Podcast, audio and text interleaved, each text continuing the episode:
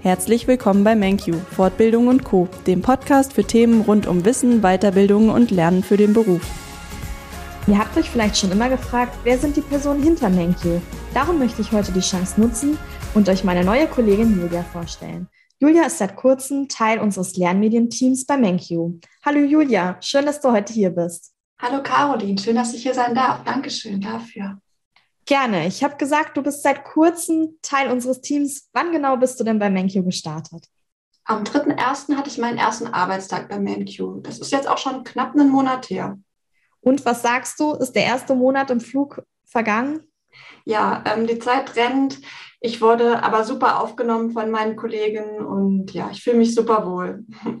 Das hört sich auf jeden Fall nach einem gelungenen Start an. Was hast du denn bisher beruflich gemacht? Meine Ausbildung habe ich damals im Klinikum in Kassel gemacht zur Gesundheits- und Krankenpflegerin. Währenddessen habe ich dann direkt schon ein Fernstudium begonnen äh, im Studiengang Healthcare Studies, wo ich dann 2020 meinen Bachelor gemacht habe. Zwischenzeitlich war ich auf verschiedenen Intensivstationen tätig und zuletzt habe ich bei einem Bildungsträger gearbeitet als Projektmitarbeiterin und Bildungsreferentin, wo ich dann tatsächlich schon meine ersten Erfahrungen als Dozentin sammeln konnte. Also erstmal was ganz, ganz anderes und dann hast du dich Stück für Stück herangetastet. Wie bist du denn dann von deinem vorherigen Job als MenQ als Arbeitgeber aufmerksam geworden? Über Bekannte, die auch schon hier im Unternehmen arbeiten, bin ich auf MenQ und deren Stellenausschreibungen aufmerksam geworden. Ja, dann habe ich mich direkt beworben und jetzt bin ich hier. Also direkt schon äh, gewusst, wo du dich drauf einlässt und dann ähm, hat es ja auch direkt geklappt. Du bist jetzt bei uns. Was gefällt dir denn bei MenQ besonders gut? Ähm, besonders gut bei MenQ gefällt mir, dass ich jeden Tag aufs Neue gefordert bin. Ich lerne jeden Tag dazu und arbeite mich in ganz viele verschiedene Themenbereiche im Fachwort Gesundheits- und Sozialwesen ein. Mir macht es selber sehr viel Spaß, Neues zu lernen und daher denke ich, bin ich hier auch genau richtig. Außerdem sind alle wirklich sehr herzlich und ich habe mich direkt wohlgefühlt. Sehr schön.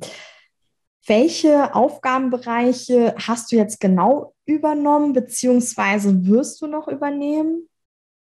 Wie schon gesagt, bin ich ja hauptsächlich im Bereich des Fachwörters im Gesundheits- und Sozialwesen tätig. Da bin ich momentan am Aufgabenschreiben, gebe Rückmeldungen zu Hausarbeiten der Teilnehmer und hatte sogar schon meinen ersten Einsatz als Dozentin hier. Vielleicht erhalte ich ja zukünftig nochmal den ein oder anderen Einsatz als Dozentin und ansonsten bin ich wirklich gespannt auf alle Dinge, die da noch so auf mich zukommen.